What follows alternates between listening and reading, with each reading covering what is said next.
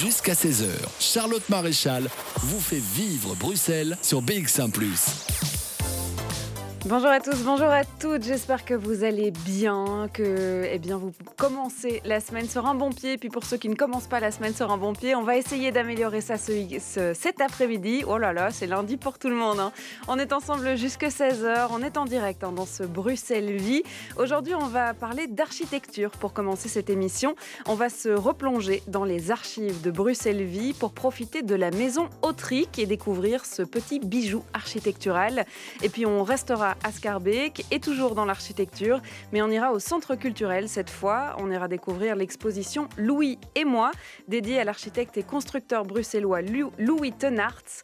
Une exposition proposée par Archistory et c'est Christina Marchi qui sera avec nous pour nous en parler. Et puis dès 15h, on ira voir euh, ce qui se passe du côté de l'Oreca bruxellois. Il y a euh, quelques temps, BX1 euh, lançait ce challenge hein, sur les réseaux sociaux, le hashtag Materas sur BX1, qui proposait de partager des photos avec ce hashtag et les trois établissements qui réunissaient le plus de photos et le plus de partages euh, eh bien, euh, pourraient euh, se retrouver sur BX1. Alors aujourd'hui, on connaît les lauréats et on va vous les présenter. Hein. Il y a notamment Chin Chin qui se trouve à 1000 Bruxelles, il y a le coin du Châtelain à XL et chez Musette à Uccle. À Pardon. Ils seront avec nous par téléphone pour nous parler de la reprise et puis surtout de mercredi, hein, le fait de pouvoir récupérer et surtout rouvrir l'intérieur de son restaurant ou de son bar. Bref, voilà pour le programme de ce Bruxelles Vie. Comme tous les jours, je vous propose de vous replonger dans les archives de Bruxelles Vie. On va se rendre à Scarbeck aujourd'hui, dans la maison Autrique, petit bijou architectural signé euh, Victor Horta. On avait rencontré Étienne Schrader, qui est administrateur de la SBL de la maison Autrique, euh, qui est là euh, depuis le début hein, de ce projet, qui connaît l'histoire de la maison sur le bout des doigts. Il était notre guide quand on a fait cette émission, c'était en janvier 2020. On était donc en direct hein, de la maison Autrique, une maison qui a été transformée en musée aujourd'hui surtout qu'il y a une histoire croisée avec celle de la bande dessinée. On va découvrir hein, cette identité double de la maison Autrique, c'est dans ce premier extrait. La maison Autrique est la première demeure remarquable construite par Victor Horta. C'est la première fois qu'on voit les prémices de l'Art Nouveau apparaître à Bruxelles et elle est un peu le chaînon manquant entre le style éclectique qui prévalait jusqu'alors et l'architecture euh, moderne que défendait Victor Horta et qui a pris justement ce nom d'Art Nouveau. Pendant un temps, elle fut un peu ignorée parce que exactement en même temps que la maison Autrique, Victor Horta était en train de construire l'hôtel Tassel qui est reconnue comme étant la première maison Art Nouveau réalisée au monde. Donc, euh, nous n'avons pas affaire à un architecte débutant. Il sait très très bien ce qu'il veut faire. Il euh, signera la façade qui, malgré quelques emprunts, euh, je vais dire encore à l'éclectisme, la façade euh, manifeste déjà toutes les volontés vers l'art nouveau. Cette façade, d'ailleurs, il va la faire quasiment à ses frais parce que euh, son maître d'œuvre, Autric, n'en voulait pas. Il voulait la façade de briques traditionnelle à Bruxelles. Et vous me parlez des relations entre les deux hommes. Eh bien, les deux hommes euh, euh, se sont connus à la loge, à la loge maçonnique. Ils faisaient tous les deux partie des, amis philanthropes. Euh, Eugène Autric était ingénieur mécanicien chargé de cours à l'ULB. Lui-même, Victor Horta, enseignait l'architecture à l'ULB. Donc le lien s'est fait tout naturellement. Euh, c'est Horta qui a acheté la parcelle de terrain.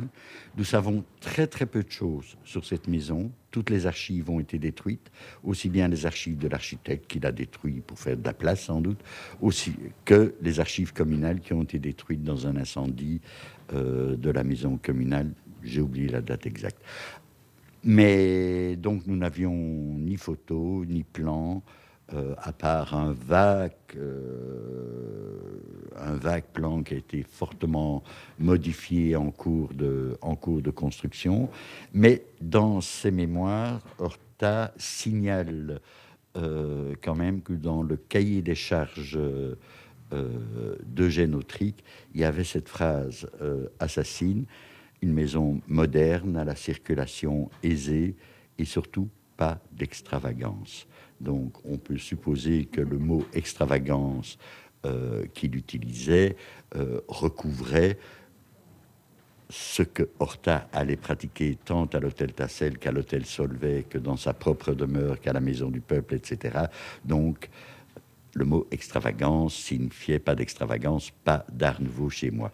Malgré tout, hormis la façade, euh, Horta euh, réalisera une mosaïque euh, tout à fait dans son style pour le, corridor d'entrée et uniquement le départ de l'escalier qui rappelle l'art nouveau. Donc euh, cette maison est un peu euh, proto-art nouveau. Ce sont deux auteurs qui ont participé qui ont créé l'entièreté de la scénographie ici euh, à la Maison Autrique, qui permettent en fait de rentrer dans un univers de cette maison bourgeoise comme elle l'était à l'époque. Ils ont recréé l'atmosphère. Alors vous parliez du fait qu'il n'y avait pas de plan, il n'y avait pas de, traces de cette maison. Alors comment est-ce qu'elle a été lancée, cette scénographie, inventée et surtout pas inventée, puisqu'elle est basée sur des, des tendances réelles de l'époque? Donc comment est-ce qu'ils ont travaillé? Là aussi, le destin a joué son rôle et l'affaire euh, s'est conclue en, plusieurs étapes.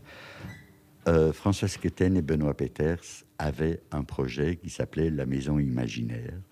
Ils souhaitaient pérenniser la synthèse de toutes leurs expositions spectacles réalisées jusqu'alors, aussi bien à Bruxelles qu'à Angoulême, qu'en d'autres villes, et il souhaitait remonter tout ça avec une autre optique dans une maison bruxelloise traditionnelle.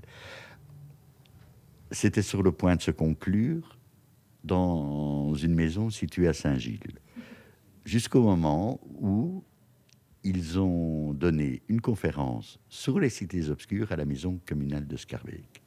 Et en chemin, ils sont passés par la chaussée d'Acte, ont ralenti devant la maison Autrique qu'ils connaissaient. Ils savaient que c'était la première heure d'Horta. Et ils ont vu le traditionnel panonceau maison à vendre. Ils en ont tout de suite parlé à l'échevin concerné, Bernard Clerfailly à l'époque, et ils lui ont proposé, je résume en quelques mots, si la commune de Scarbeck achète la maison, nous faisons le reste. L'affaire est passée en vote au conseil communal elle est passée tout juste et la maison a été achetée. Je ne vous dirai pas le prix. En tout cas, elle a, acheté, elle a été achetée à cette époque-là au prix habituel d'une maison de cette surface. Comme si, euh, comme si elle, elle était une maison normale. Et donc, parallèlement à cela, ils ont créé une ASBL, mais là j'y reviendrai. Alors revenons à une fois que la maison est achetée, on entre dans la maison et là, grand sentiment. Tout a changé. Un peu de découragement, mais en tout cas stupeur. Où est Horta? La maison a été occupée pendant pratiquement le siècle de son existence et tout avait été transformé. La pièce où nous, les pièces où nous nous trouvons, par exemple, étaient entièrement peintes en blanc, du sol au plafond. Euh, des portes-fenêtres avaient été ajoutées. Euh, mais heureusement, cette maison n'a jamais été divisée en appartements. Et heureusement, les propriétaires de cette maison en ont respecté la structure. Donc tout ce qui avait été ajouté était aisément euh, transformable pour revenir à l'état d'origine, qui était la volonté de la direction des monuments et sites, comme on l'appelait à l'époque, pour une fois qu'ils avaient l'opportunité euh, de retrouver une maison Horta intacte, un peu le syndrome de la démolition euh, de la maison du peuple, ils n'ont pas fait dans le détail. Bruxelles Vie sur BX1 ⁇ Et on ne va pas s'arrêter là hein, dans l'histoire de la maison euh, Autric, puisque vous l'avez entendu, il a fallu beaucoup de rénovation pour euh, redevenir euh, ce qu'elle est aujourd'hui. Et on verra justement quelques détails hein, de cette rénovation. Ça sera dans un deuxième extrait qu'on écoutera un peu plus tard. Sur BX1 ⁇ de 14h à 16h, Bruxelles vit. 14h18, on est en direct dans Bruxelles Vie. Alors c'est vrai qu'on commence toujours euh, l'émission avec des moments de nostalgie. Hein. Ça fait euh, depuis 7 euh, mois d'ailleurs, hein, presque 8, que les émissions Bruxelles Vie se passent à la maison. Vous me voyez parfois en studio, c'est le cas aujourd'hui notamment, mais la plupart du temps ce sont des émissions qui se font à distance. Et c'est vrai que c'est l'occasion hein, de pouvoir réécouter les meilleurs moments d'émissions sur le terrain. On a quand même fait un bon nombre d'émissions pour vous raconter ce qui se passe à Bruxelles. Il y avait aussi beaucoup euh, de patrimoine, euh, notamment avec la maison euh, Autric qu'on découvre aujourd'hui. Mais j'ai une bonne nouvelle, hein, puisque dès mercredi, Bruxelles Vie repart sur le terrain. Ça y est, c'est fini les émissions à distance et on, va découvrir ensemble hein, qu'il y a de la vie dans Bruxelles.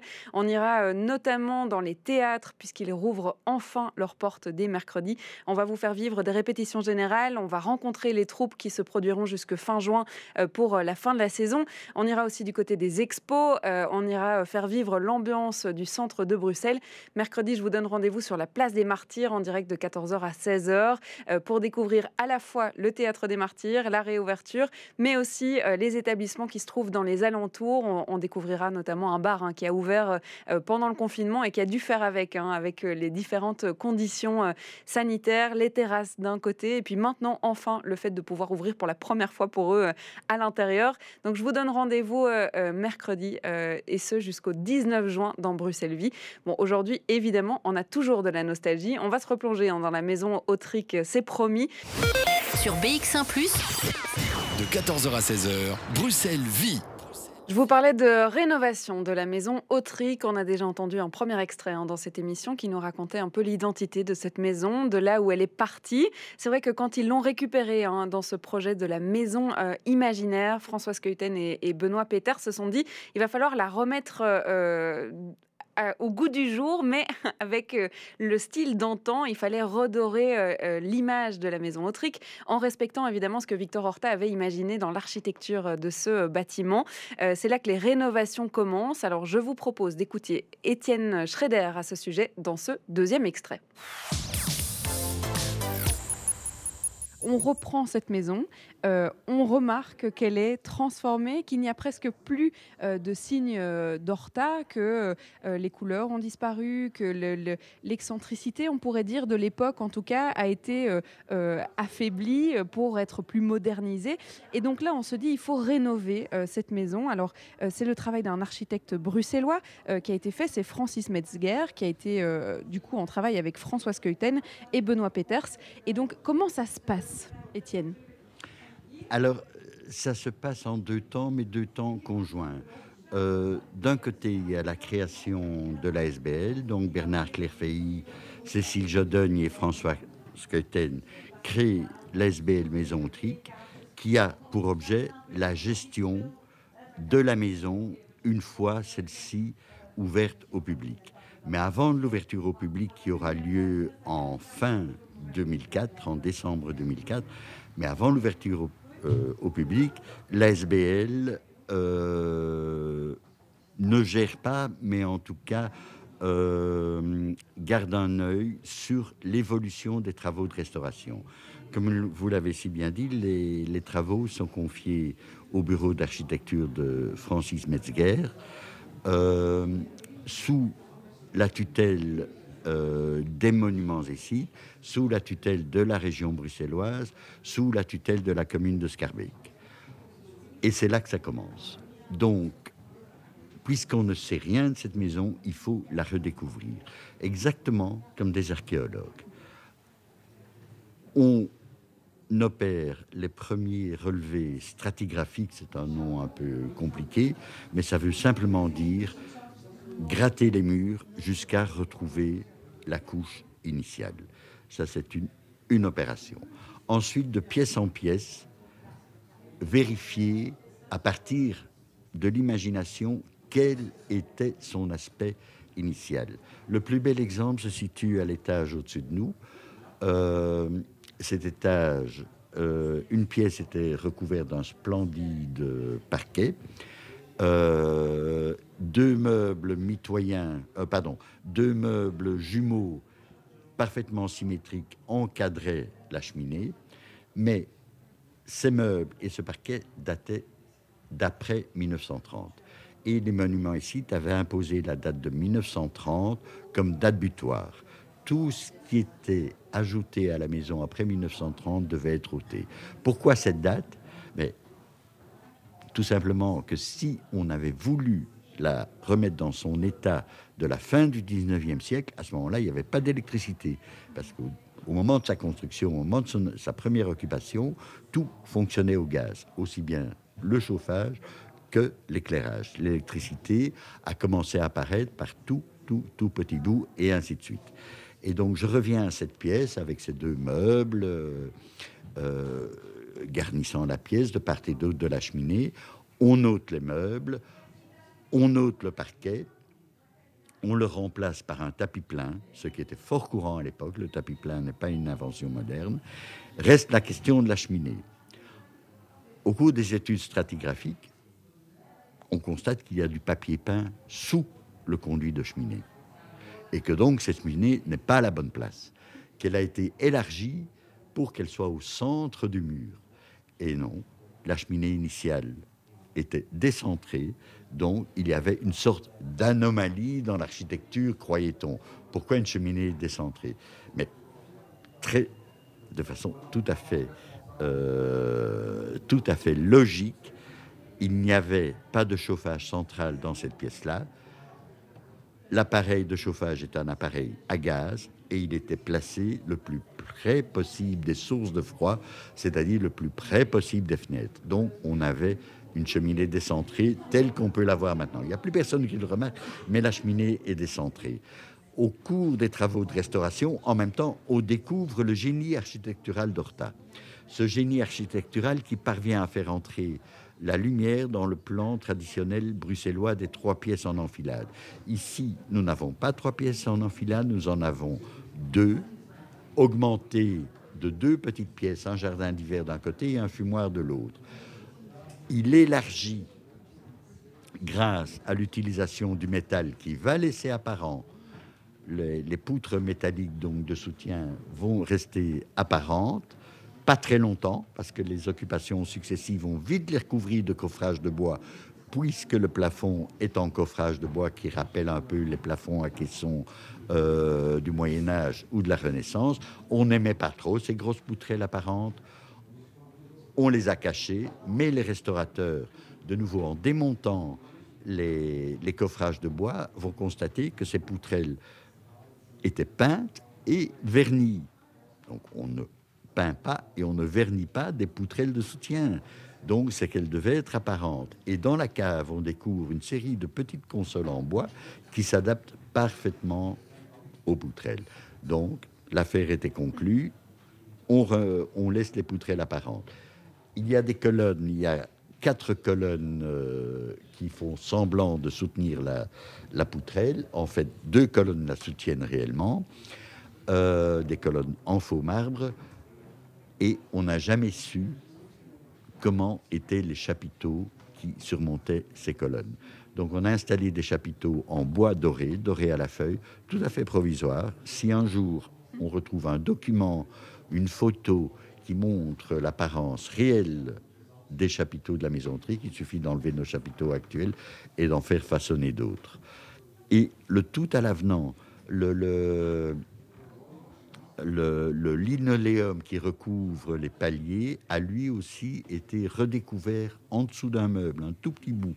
Et on s'est rendu compte que non seulement c'était du linoléum, déjà utilisé parce qu'à l'époque c'était un matériau simple, peu onéreux, mais que ce linoléum était orné d'une frise qui l'entourait. On n'a jamais su comment on comment on pouvait imprimer cette frise en continu sur de linoléum. Donc il a fallu un peu truquer. Nous avons une reproduction exacte de la frise, mais en sérigraphie repeinte à la main. Et d'autres anecdotes vous attendent dans les archives de Bruxelles Vie. Vous pouvez euh, écouter cette émission en intégralité sur le site bx1plus.be. On va rester à Scarbeck et on va rester dans la thématique de l'architecture, mais on revient dans le présent. On va euh, découvrir une, exposition qui est proposée au Centre culturel de Scarbeck et qui est consacrée à l'architecte et au constructeur bruxellois Louis Tenart. C'est une expo euh, à découvrir depuis ce week-end et ce jusqu'au dimanche 11 juillet. On en parle avec Christina qui sera avec nous dans quelques instants en direct et par téléphone. Bruxelles Vie sur BX1 ⁇ et comme promis, on va parler euh, de cette exposition hein, que vous pouvez découvrir depuis ce week-end et ce jusque début juillet au Centre culturel de Scarbeck. Elle s'appelle Louis et moi. Elle est dédiée à l'architecte et le constructeur bruxellois Louis Tenart. Alors, euh, elle est organisée par Archistory. Et pour nous en parler, on accueille Christina Marquis qui est avec nous par téléphone. Bonjour. Bonjour. On va peut-être présenter d'abord euh, Louis Tenart, euh, qui est un architecte, un constructeur bruxellois. Il y a une dizaine hein, euh, de, buildings, de maisons qui se situent à Bruxelles et qui sont signés par Louis Tenart. Expliquez-nous un peu dans quel style architectural et surtout à quelle époque il se situe. Voilà, alors Louis Tenart, c'est un, architecte bruxellois qui a énormément construit à Bruxelles. Il est né en 1898. Il va mourir en 1994. Mais sa carrière d'architecte et de constructeur, on va parler d'abord de la carrière d'architecte, c'est mhm. vraiment euh, l'entre-deux-guerres, 1922-1939. C'est un créneau très très précis. Et à cette époque-là, il construit, euh, en tout cas, on en a déjà repéré, euh, plus de 150. 150 bâtiments dans la seconde couronne de Bruxelles. Donc il construit pas dans le centre parce que c'est extrêmement dense, mais il construit dans la seconde couronne qui, entre deux guerres, est en fait en pleine expansion euh, urbanistique. Il y a plein de nouveaux quartiers mhm. et en fait pour lui c'est un grand grand terrain de jeu. Mhm. Euh, ce sont euh, des maisons euh, de tout style, c'est-à-dire qu'on a autant des buildings d'appartements que des maisons plutôt dans, dans le style bourgeois, que, des, des, que des maisons unifamiliales. Il y a un peu de tout en fait. Oui, donc il construit vraiment de l'habitation. Mhm. Donc il ne va pas construire une piscine ou un hôtel communal. Il construit du logement, du logement et encore du logement, mais de toutes les tailles et euh, pour une des bourses assez euh, petites. Donc, il construit aussi bien pour Monsieur Tout le Monde, qui peut se construire une toute petite maison avec euh, vraiment que quelques pièces, et puis pour des, des, personnes plus bourgeoises qui peuvent construire dans des quartiers plus chics, comme à Uccle, par exemple, dans l'avenue Kogen. Mhm. Ce sont vraiment plus, plus des, des, hôtels de maître, quoi. Mhm. Euh, vous le disiez, euh, il, s'est développé dans une époque très particulière. Est-ce que justement on peut euh, styliser son architecture ou en tout cas l'inscrire dans un style bien précis ou là aussi on voit différentes évolutions, différents styles dans les différents immeubles construits? Oui, on voit plusieurs styles effectivement. Euh, donc il, commence à construire, on va dire à, l'époque vraiment Art déco. Donc il fait de l'Art déco. Mhm. C'est un gars qui est très très euh, à la mode. Il est dans le vent et il prend toutes les tendances qui passent. Donc au départ c'est de l'Art déco. Euh, et puis il va assez vite évoluer vers du style paquebot. Donc euh, on n'est pas encore dans du modernisme, mais vous savez, ces architectures euh, assez claires, avec des formes extrêmement géométriques mhm. et une, influence donc du monde des navires, hein, des paquebots, avec des tubulures en métal. voilà, il, il, est, il adore en fait coller à l'actualité. Et euh, cette architecture va vraiment beaucoup plaire. Mhm. C'est un, architecte qui est encore peut-être un peu moins connu que d'autres architectes euh, dont on connaît pourtant bien le nom, alors que vous le disiez, hein, il y a plus de 200 immeubles qui ont été construits dans Bruxelles. Comment est-ce qu'on peut expliquer qu'on connaît un peu moins ce nom de Louis Tenart? Mais Parce que, euh, disons qu'il a construit de l'architecture de manière très très rapide. Mhm. Euh, ce qui était important pour lui, c'était de construire pour les gens.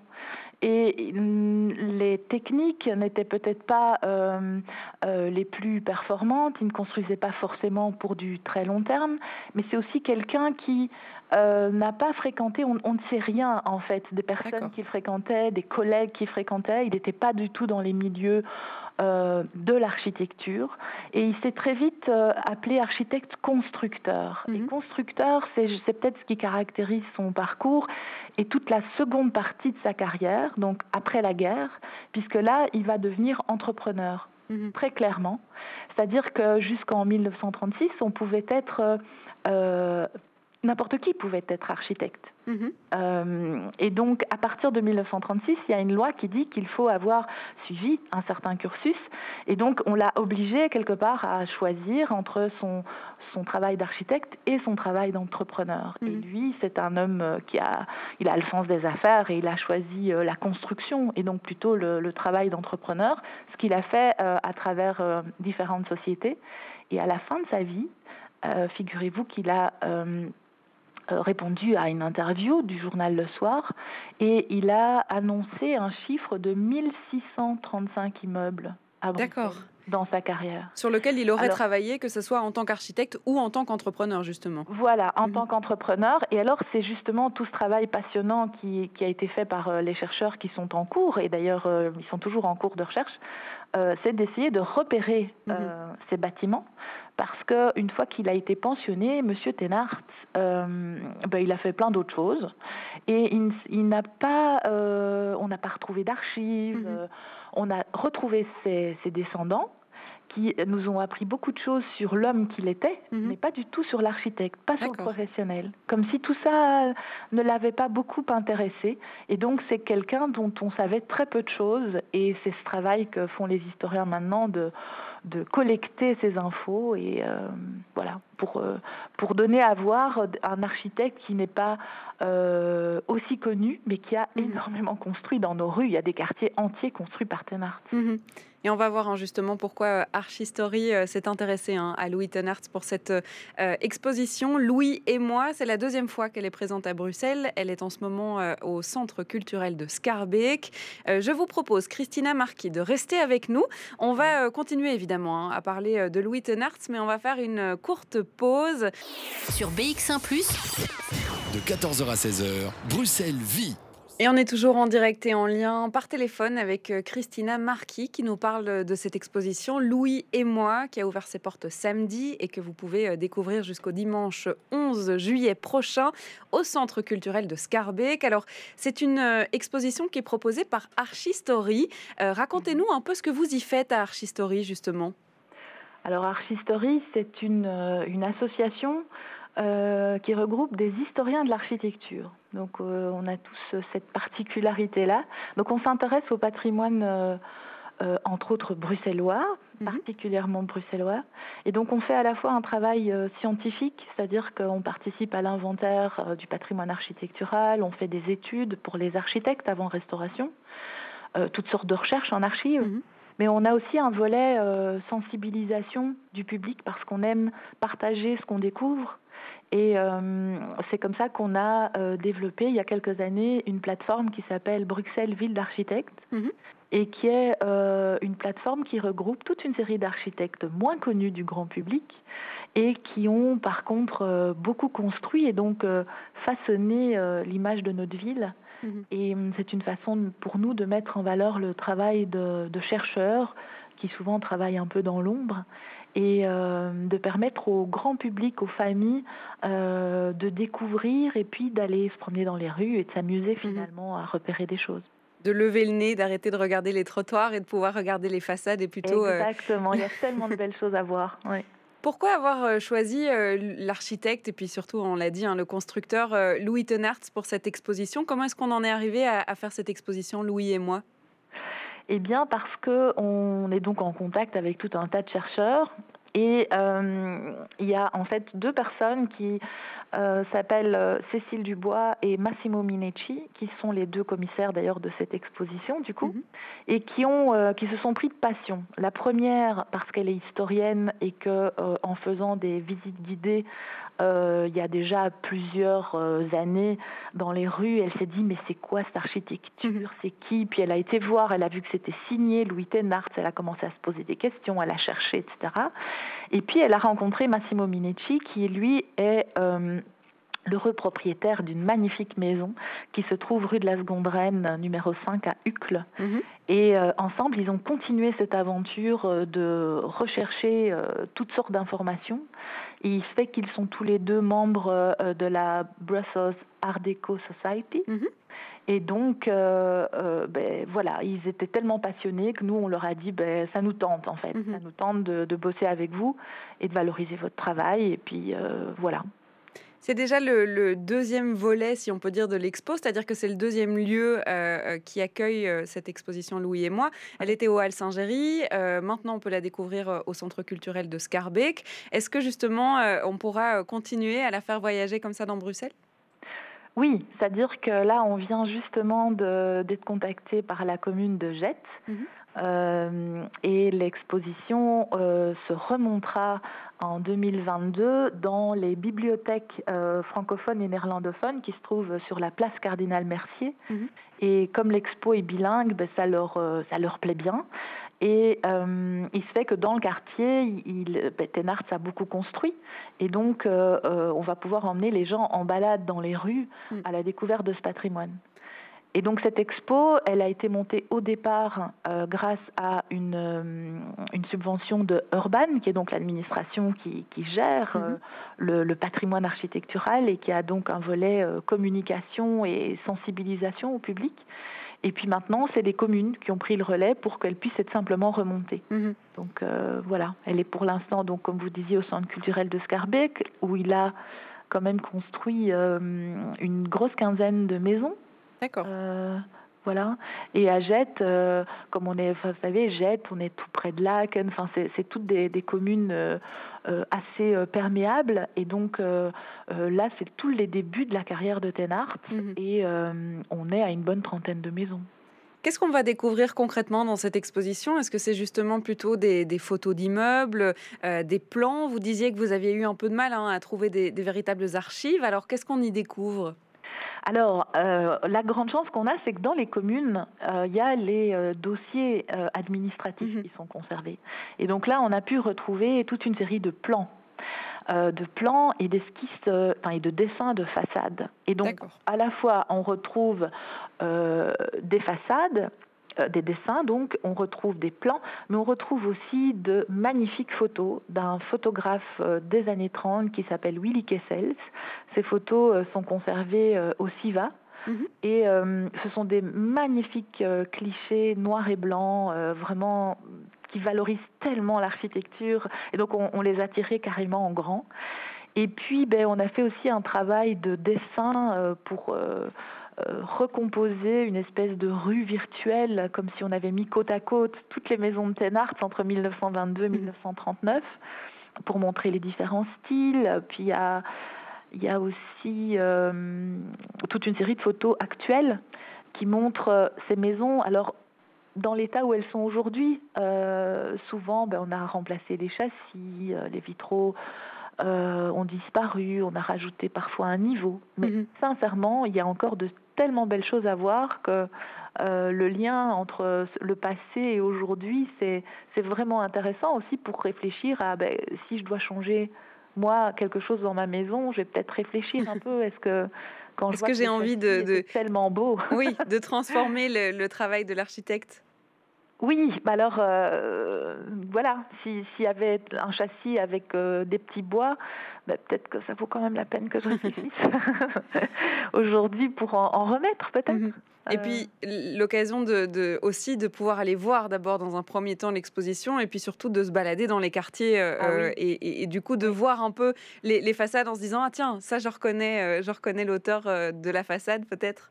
Oui, il y a vraiment tout un, une espèce d'ABC. Une fois que vous aurez, vous vous serez mis tous ces codes visuels qu'il utilise, euh, vous reconnaissez du Ten Art. Mhm. Euh, parce que c'est vraiment l'addition de choses très précises et on le reconnaît dans les rues. C'est ça qui est fascinant, en fait. Mhm. Euh, c'est vraiment chouette. L'exposition donc Louis et moi qui est à découvrir euh, depuis ce week-end et ce jusqu'au dimanche 11 juillet prochain. Ça se passe donc pour l'instant au Centre culturel de Scarbeck. Et puis vous l'avez dit, à la il faudra attendre 2022. Hein. Pour, pour jeter la canne, oui. Alors, ce qui est important de dire, c'est que donc c'est ouvert du lundi au, vendredi. Mhm. Euh, le, sur demande en fait, euh, ou si vous vous présentez, euh, voilà, vous pouvez appeler le centre culturel. Mhm. Mais alors tous les week-ends, on a une médiatrice qui est sur place de 12 à 18 heures. Et donc vraiment, je vous encourage à, aller avec vos enfants en famille. vous passerez un chouette moment et, hum, et la médiatrice qui est là, ben, elle pourra vous expliquer plein plein de choses et voilà, vous passerez un bon moment. Eh bien, vous faites bien de l'avoir précisé. Merci beaucoup Christina Marquis d'avoir été avec nous. Merci à vous.